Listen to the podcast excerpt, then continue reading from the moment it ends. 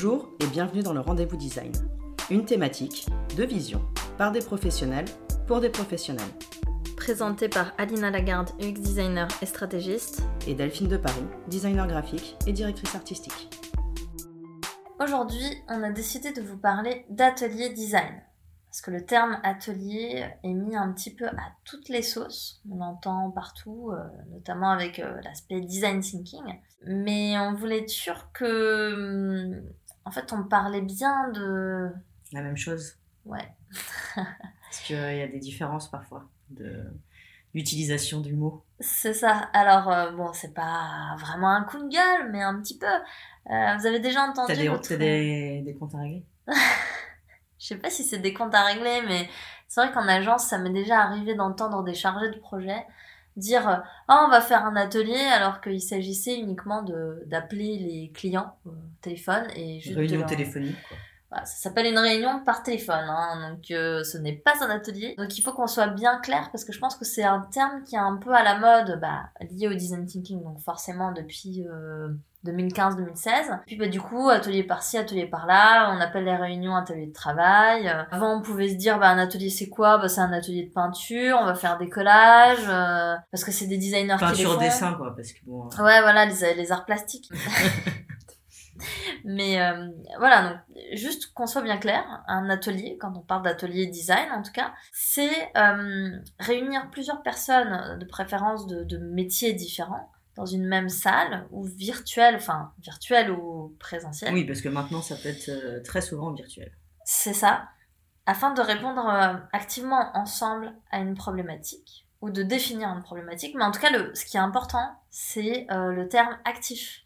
C'est pas on écoute quelqu'un qui parle pendant trois heures et les autres font rien quoi. Non, non. Tout on le produit, monde, on est là pour produire des choses tout le monde met les mains dans le cambouis et à puis surtout pâte. à la pâte, c'est le plus appétissant, n'est-ce pas euh, Et surtout, on arrive à la fin euh, de notre atelier avec un résultat. Il s'est passé quelque chose et on a produit quelque chose. Ce que tu veux dire, c'est que les réunions sont euh, improductives, peut-être?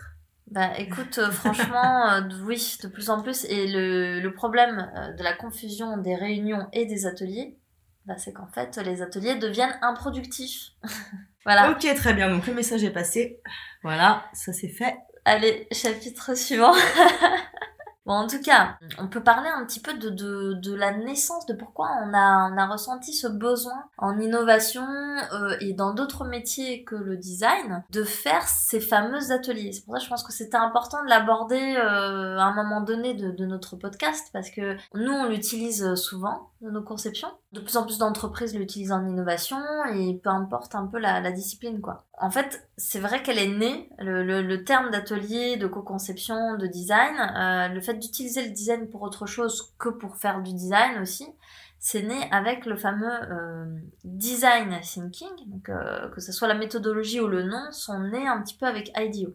IDEO qui est la première, l'une des premières agences de design qui est née à Palo Alto aux États-Unis et fondée par euh, David Cayley et Tim Brown euh, dans les années 90-80. J'ai lu euh, une citation de Tim Brown, donc, qui est donc, euh, le, comme tu viens de le dire, le fondateur euh, d'IDEO, cofondateur d'IDEO, qui dit Nous avons commencé à designer ce nouveau domaine de compétences par le terme de design avec un petit d, afin de le distinguer de l'objet sculptural présenté dans les musées d'art moderne, mais cette formule ne nous satisfaisait pas. Un jour, lors d'une conversation, mon ami David Kelley, professeur à Stanford et fondateur d'IDEO, attira mon attention sur un détail qui l'avait frappé. Chaque fois que l'on interrogeait sur le design, la forme verbale thinking, penser, lui venait immanquablement à l'esprit pour expliquer ce que font les designers. Le néologisme design thinking est né. Je l'utilise désormais pour décrire un ensemble de principes applicables par un large éventail d'acteurs dans la résolution de problématiques variées. C'est un petit peu l'histoire de comment euh, le terme a été euh, trouvé par les, les deux euh, De cofondateurs. fondateurs. C'est ça. Avant Tim Brown et David Kelley, l'idée de d'associer design et ingénierie dans le cas de résolution de problèmes d'innovation a été évoquée par un économiste qui s'appelle euh, Herbert A. Simon dans euh, The Science of Artificial en 1969. Donc dès 69, avant même la, création de l'Internet, euh, on pensait, enfin un économiste s'est déjà dit, bah tiens pour de l'innovation, la démarche euh, qu'utilise le design pour créer est pertinente pour repenser, créer, inventer les produits, les services et autres. Mmh. C'était les prémices.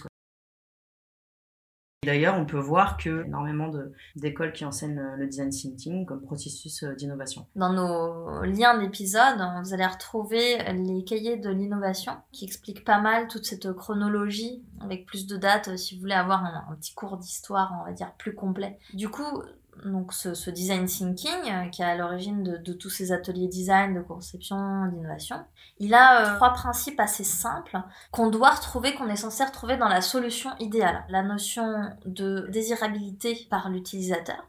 Il faut que l'utilisateur veuille utiliser le produit. Que ce soit vraiment centré pour lui, quoi. Donc voilà, la viabilité, donc le côté, euh, il faut que ça soit efficace, performant, il faut quand même que ça produise et du chiffre côté business, que ça soit euh, pertinent. Euh, et évidemment, la faisabilité technique. Donc la solution doit regrouper ces trois notions. Toujours pour citer nos amis des cahiers de l'innovation, il y a un article de Jean-Pierre Léac qui dit que pour aboutir donc, à cette solution idéale, on pourrait résumer le processus du design thinking en trois grandes lignes. Là, on est vraiment dans la version macro. Il faut déjà identifier une problématique, comprendre son, environnement. Euh, ensuite, il faut trouver le concept, l'idée euh, qui permettra de la résoudre. Et enfin, concevoir la forme qui incarnera ce concept. Il faut aussi préciser que ce processus est itératif. Bah, comme le dit euh, l'un des deux fondateurs, euh, Tim Brown, euh, il faut échouer tôt pour réussir plus tôt. Parce qu'en fait, c'est l'essence même de ce, de ce process, c'est de moins perdre du temps à développer des choses qui ne marchent pas forcément. Tester les produits le plus tôt possible, quoi. Ça me fait penser à un truc quand même, ce euh, désirabilité, viabilité, euh, faisabilité. C'est quand même un process qui est utilisé euh, tes designers produits par exemple. Tu veux dire produits physiques? Ouais, produits physiques, ouais. Et depuis très très longtemps. C'est-à-dire que les designers produits, c'est leur démarche créative de, conception, sans que ça ait été théorisé ou quoi que ce soit. Bah, en fait, c'est la démarche créative de tous les designers. Le design thinking n'est ni plus ni moins que la théorisation de ce qu'on fait euh, en tant que designer tous les jours euh, de manière instinctive. Après, c'est très euh, élaboré. C'est ce que ferait un designer qui a un peu de bouteille quand même. Mm. C'est-à-dire qu'un designer, quand tu commences, tu vas pas forcément prendre en compte les besoins business. Tu vas juste répondre à une commande que te donne un, chargé de projet ou un client. Mm. Voilà. Et au fur et à mesure que tu as de la bouteille, tu ajoutes ces, ces briques où tu vas dire, bah tiens, il faut quand même que j'inclue la partie business. Il faut quand même que je mette peut-être des indicateurs pour mesurer la performance du truc. Ah tiens, il faudrait peut-être que je me renseigne euh, dans une euh, démarche empathique euh, à ce que demande le marché, le client, etc. Mmh, tout à fait. Non mais bon voilà petite petite petite réflexion. Mais c'est je pense que c'est pas enfin il faut le rappeler parce qu'on a tendance à l'oublier. Mmh on a tendance à oublier que ce n'est plus ni moins une théorisation du process design, mais c'est même comme ça qu'ils la définissent les créateurs. Ça rejoint un petit peu le UX. On peut citer Steve Jobs qui disait euh, le client est incapable de savoir euh, qu'il veut quelque chose qui n'existe pas encore en Ce qui est assez logique d'ailleurs. C'est très logique. Ça peut être discutable parce que tu te dis oui mais s'il en a pas besoin, est-ce ah qu'on ne bah, crée pas un besoin Complètement, c'est exactement ce que j'allais dire. Ouais mais euh, c'est logique dans un cadre d'innovation. Et euh, bah, je préfère quand même celle d'Henry Ford, vas-y, je t'en Il a dit un jour que si il avait demandé à ses clients ce qu'ils voulaient, il lui aurait répondu euh, des chevaux, enfin un cheval plus rapide. Donc il n'aurait jamais fait la voiture en son temps. On, ne peut pas juste demander directement, il faut aider les utilisateurs finaux à accoucher de leurs besoins. Ces ateliers permettent aussi d'aller à l'encontre de ce, ce qu'ils avaient comme idée à la base. Parce qu'en fait, ils ont une, des fois une idée bien précise de ce qu'ils veulent. Et en faisant ces ateliers, ça permet en fait d'aller plus loin et de les challenger sur euh, les réels besoins, peut-être remettre, recentrer un peu les choses. Et du coup, ça fait émerger des idées euh, nouvelles. Et, c'est euh, et d'ailleurs, c'est souvent très étonnant les résultats qu'on mm. a en sortant de ces ateliers-là et c'est pour ça que c'est indispensable. Euh, je trouve que c'est hyper important euh, quand il y a un client qui dit euh, moi je veux ça, lui dire attendez, on va peut-être déjà faire voir des petits ateliers, essayer de, de revoir les problématiques, les choses dont vous avez besoin pour voir si c'est pas autre chose qu'il faut créer. Tout à fait. Bah, Parce qu'il y a son envie, mais il y a aussi l'envie du client ou de l'utilisateur derrière. Et c'est peut-être des fois pas exactement la même chose à créer au bout du compte. Alors exactement, tu as le consensus entre client et utilisateur finaux qui a à faire. Déjà, dans le client, il peut y avoir différents, enfin, différents avis, différentes convictions, euh, différents besoins déjà. Donc il y a un, un consensus à faire euh, entre euh, les différents métiers chez le client. Et il y a un consensus à faire avec l'utilisateur. Mais il n'y a pas que ça, même si on reparle uniquement que de l'utilisateur, Parfois, en termes de déclaratif, une personne va dire vouloir une chose, mais lorsqu'on analyse plus profondément ses besoins, mm. la personne peut se rendre compte, en fait, euh, elle voulait quelque chose ou elle pensait qu'elle faisait quelque chose, parce qu'on a toujours une image projetée de, de soi qui n'est pas l'image réelle, mais lorsqu'elle se plonge dans ses souvenirs et dans son vécu et qu'elle fait même vis-à-vis d'elle-même une forme d'introspection ou de démarche empathique, elle va même se rendre compte que le besoin initial qu'elle avait n'est pas vraiment celui qu'elle utilise tous les jours au final. C'est un peu compliqué parfois je trouve de, les retenir, cette fameuse partie empathique, puis partie, euh, création, puis partie euh, test et réitération. Anaïs Lanoisier, euh, dans, dans un article sur Medium France, écrit sur le design thinking, faire sortir d'ailleurs pas mal de citations des créateurs, mais pas que, de, de personnes qui ont créé et innové l'industrie, qui permettent un petit peu via une phrase simple des phrases simples et marquantes de ces personnes-là pour comprendre en quelques mots les trois étapes de ce qu'on attend dans une démarche design thinking. On s'en reparlait encore tout à l'heure avec Delphine. La démarche de design thinking, il y a beaucoup de bruit autour, ce qui rend la compréhension un peu complexe. Et surtout quand on démarre, que ce soit à nous en tant que designer ou avec le client, le design thinking, ça paraît, euh, tous, ces ateliers paraissent un peu euh, chaotiques. Mm. Mais au fur et à mesure qu'on les fait, et qu'on itère dessus, ça s'annonce de plus en plus comme une évidence. Mais alors, tu vois, la pratique. moi je suis d'accord avec toi, mais est-ce que c'est pas parce que nous, euh, en tant que designer, on a, bah, depuis des années, on a, on a appris en fait en cours aussi à avoir cette démarche et qui du coup, en la faisant, nous paraît hyper logique. Mais si tu prends un chef de projet ou un commercial, je sais, j'en sais rien, mais euh, d'autres gens qui sont en dehors de ce processus de design, mm. est-ce que ça, est-ce que ça leur semble aussi évident que nous? Tu vois ce que je veux non, dire? Non, mais justement, je pense c'est pour ça qu'il y a eu autant de théorisation. Tout simplement parce que les gens qui ne le font pas, on va dire, de manière un peu intuitive, euh, par leur métier, par le faire, comme mmh. a été habitué à faire un designer, et ben en fait ils ont besoin de, de théories sur laquelle s'appuyer, un guide quoi. Ouais, et puis c'est une manière aussi de, pour eux de se rassurer parce que c'est quelque chose de nouveau qui sort complètement de leur champ de compétences quoi. Totalement. Et mais nous, le problème je trouve, c'est que ça nous perturbe. Ouais, je suis d'accord. Ah mais je suis d'accord moi parce que du coup euh, moi quand j'ai découvert un peu le design thinking je me suis bornée à faire ok alors euh, je peux faire il faut que je fasse ça ça ça ça ça ça ça Ouais. Et puis en fait, euh, pour certains clients, c'était pas du judicieux du tout, quoi. C'est tellement théorisé, il y a tellement de méthodes comme ça qui disent, bah voilà, les étapes, c'est ça, ça, ça, dans tel ordre il faut faire comme ça, un atelier c'est ça, il faut tant de temps pour ça, tant de temps pour ça. C'est devenu presque. On est trop enfermé là-dedans, je trouve. Ah oui, oui, on, s'enferme dedans. On s'enferme beaucoup trop dedans et parfois c'est même pas pertinent. Et alors c'est marrant parce que j'ai rencontré justement des. Euh, c'était surtout, désolé les chargés de projet, mais bon, il euh, faut dire ce qui est. Euh, des chargés de projet qui devenaient UX designer et en fait qui étaient très dogmatiques sur la méthodologie. Un persona doit se construire comme ça. Ou un atelier de co-création, ou le six to one, ça doit se faire comme ça. Ben, en fait, non.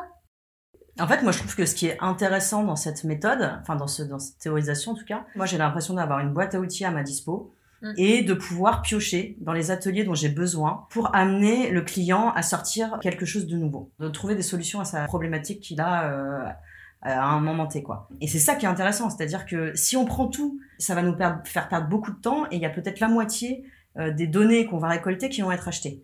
Donc autant se concentrer sur l'essentiel en disant déjà, euh, en analysant en amont les besoins et en se disant, bon, ok, je vais avoir besoin de faire tel atelier avec mon client, de choisir les bons ateliers, quitte en cours de route à les modifier parce que on se rend compte que ça fonctionne pas et qu'il faut ou, ou alors il faut en rajouter parce que on n'a pas assez de matière pour faire émerger des choses. Mais je pense que c'est quelque chose qui doit être construit au fur et à mesure, un peu en amont et au fur et à mesure. Il faut pas que ce soit suivi à la lettre, en fait. Il faut vraiment adapter et se réapproprier cette méthode, quoi. Et d'ailleurs, c'est ça qui est compliqué parce que quand on travaille sur des projets, euh, notamment en, UX, donc là sur du produit, on nous demande à chaque fois une forme de roadmap On nous demande d'avance euh, toute une suite de d'ateliers qui vont s'enchaîner. Toute la compréhension du projet se passe dans la première phase, qui est la phase d'empathie. Et lorsqu'on se met dans le sujet, qu'on appréhende les cibles finales, etc., peut-être qu'on va devoir changer en fait toute cette roadmap. En fait, il faut garder aussi cette souplesse-là. Ce dogmatisme, en fait, cette surthéorisation et le fait qu'il faut vraiment faire les choses dans un ordre précis, etc., ça conduit presque à l'inverse de ce pourquoi euh, David Kelly euh, avait euh, fondé IDEO et cette notion de design thinking, c'est-à-dire qu'on revient encore dans cette perte de temps. Et en fait, à la base, cette méthode ne sert juste qu'à travailler de manière créative et ludique avec les gens qui sont compétents et qui sont motivés par le projet. Comme tu disais tout à l'heure, on perd notre spontanéité. Ouais. Tout à fait. On en est à un point où je pense que la notion de design thinking est assez mature pour que d'un commun accord entre tous les métiers, designers ou pas, il faut se réapproprier cette démarche, il faut garder une spontanéité, il faut euh, surtout pas euh, faire un, un atelier euh, by the book. faut, faut se faire confiance, il faut, faut que ça soit du bon sens avant tout et qu'on dise ok comment je peux faire gagner un maximum de valeur justement sur ces trois principes qui sont la viabilité, la faisabilité, la faisabilité et la, désirabilité.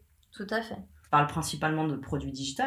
Après, par exemple, si on veut faire des ateliers de co-conception, euh, je sais pas, en, branding, euh, en conception-rédaction, en service, et eh ben là, vous allez voir que tout de suite, vos ateliers, vous allez de toute façon devoir les adapter. Justement, c'est pas cantonné qu'à euh, l'UX, qu'à un produit digital. Le principe des ateliers d'innovation, ça peut être un degré très stratégique, ça peut être aussi pour euh, quelque chose de beaucoup plus visuel comme un résultat aussi, donc dans le cadre de la direction artistique. Ça peut être plus rédactionnel comme un résultat. Ça peut être du management aussi, pour euh, revoir une manière de manager une équipe au sein d'une entreprise. Oui, en fait, les finalités peuvent être vraiment diverses, diverses et variées. Et c'est ça qui est hyper intéressant d'ailleurs, parce que du coup, ça nous laisse un champ de possibles super intéressant. Quoi cette surthéorisation et le fait que maintenant le design thinking commence à être un petit peu connu, ça fait que certains clients euh, aussi se sentent rassurés ou certains collaborateurs par des wordings, euh, des mots-clés euh, bien précis. S'ils les entendent pas ou s'ils n'ont pas le truc dans l'ordre comme ils ont vu ou comme ils ont lu sur tel ou tel article, ils pensent qu'en fait, euh, pas bon, il manque quelque chose, on a mal fait le job. En fait, c'est pour ça que toute cette phase de, d'explication, de pédagogie est assez importante au final. Mm. Souvent, dans les ateliers, je, je fais pas du tout méthodiquement euh, les étapes et tout ça. Des fois, je me sens pas très légitime parce que ça a été, comme tu dis, euh, surthéorisé que euh, ma méthode elle est pas bonne. Et en tout cas c'est le ce que projette les gens en face de moi parce que ils ont cette idée bien précise des différentes étapes qu'il faut euh, appliquer.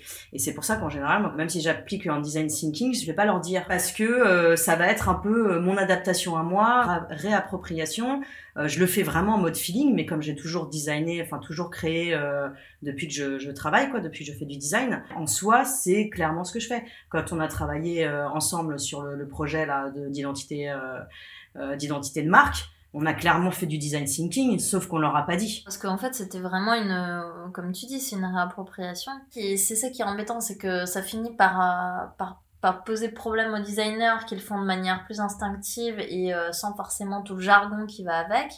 A contrario de si tu utilises tout le jargon, mais que tu fais des trucs qui vont pas servir. Faut garder en tête que c'est une boîte à outils, qu'elle doit être malléable, améliorable par rapport à un besoin précis. La méthodo pour la méthodo. Sinon, c'est improductif pour moi. C'est rassurant, certes. Ah oui, ça c'est clair que c'est rassurant. Mais c'est improductif. Il y a des gens qui l'ont bien compris que c'était euh, effectivement du matériel euh, malléable. Si on prend Jack Knapp euh, qui a fait le design sprint, c'est ni plus ni moins que du design thinking, réadapté à un besoin qui était très spécifique, qui était en fait de faire le, de manière la moins coûteuse possible et la plus courte en temps possible, un incubateur pour les startups chez Google.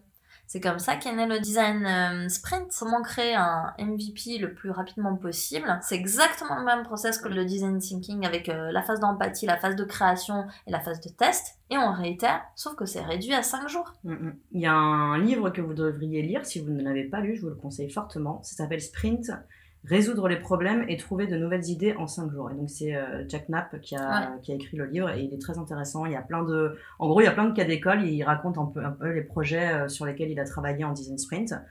Et du coup, ça permet aussi de mieux comprendre euh, le process. Ça fait d'autres petits, hein. le fameux Lean Startup, euh, qui est aussi une forme de construction de MVP. donc on est sur la phase d'idéation, d'apprentissage, pareil. Il y a le développement agile qui est utilisé dans la, dans la conception de logiciels, enfin dès qu'il y a du développement, quoi, avec le fameux Scrum Master. Parce qu'on porte aussi des noms différents suivant les ateliers. Donc, il y a les facilitateurs d'ateliers, qui sont les animateurs. Et en agile, on ne sait pas pourquoi, bon, ça s'appelle le Scrum Master. Et euh, le petit euh, Lean UX, hein, qui est né euh, suite à un mix des trois principes, c'est-à-dire Lean Startup, le développement agile et le Design Thinking. D'ailleurs, on vous a mis un petit lien qui explique exactement le Lean UX, parce qu'on va peut-être pas forcément rentrer dans le détail de chacun. C'est plus ou moins le design thinking réadapté par rapport à des besoins différents. À chaque fois, en fait, il y a des nouveaux ateliers qui naissent. Tous les ateliers de co-conception, design circulaire, en design systémique, qui reprennent les mêmes structures les mêmes boucles, les mêmes méthodologies, mais qui, incluent la partie environnementale, sociale, sociétale, euh, dans la conception et dans l'innovation. Donc, tout ça pour dire qu'au final, le fait d'utiliser le design comme manière de penser et de travailler sort de plus en plus du produit digital comme on a l'habitude de, le voir. Enfin, en tout cas, Imaginaire Collectif, c'est... Euh, Imaginaire Collectif, euh, surtout bah, français, vu Oui, français, France, hein, plutôt français, effectivement. Euh, produit digital, utilisé essentiellement par les UX. À son origine, c'est quand même Herbert euh, Simon qui a commencé à réfléchir à, l'innovation by design. Bah, il était quand même euh, économiste. Donc, comme quoi, voilà, il faut peut-être essayer de sortir de espèce de fermeture d'esprit sur le design thinking. En fait, il peut s'appliquer à beaucoup de domaines différents. Merci d'avoir écouté le rendez-vous design. Si vous avez des questions ou des commentaires, n'hésitez pas à nous les écrire sur notre Instagram, at le rendez-vous design, dans le post de l'épisode.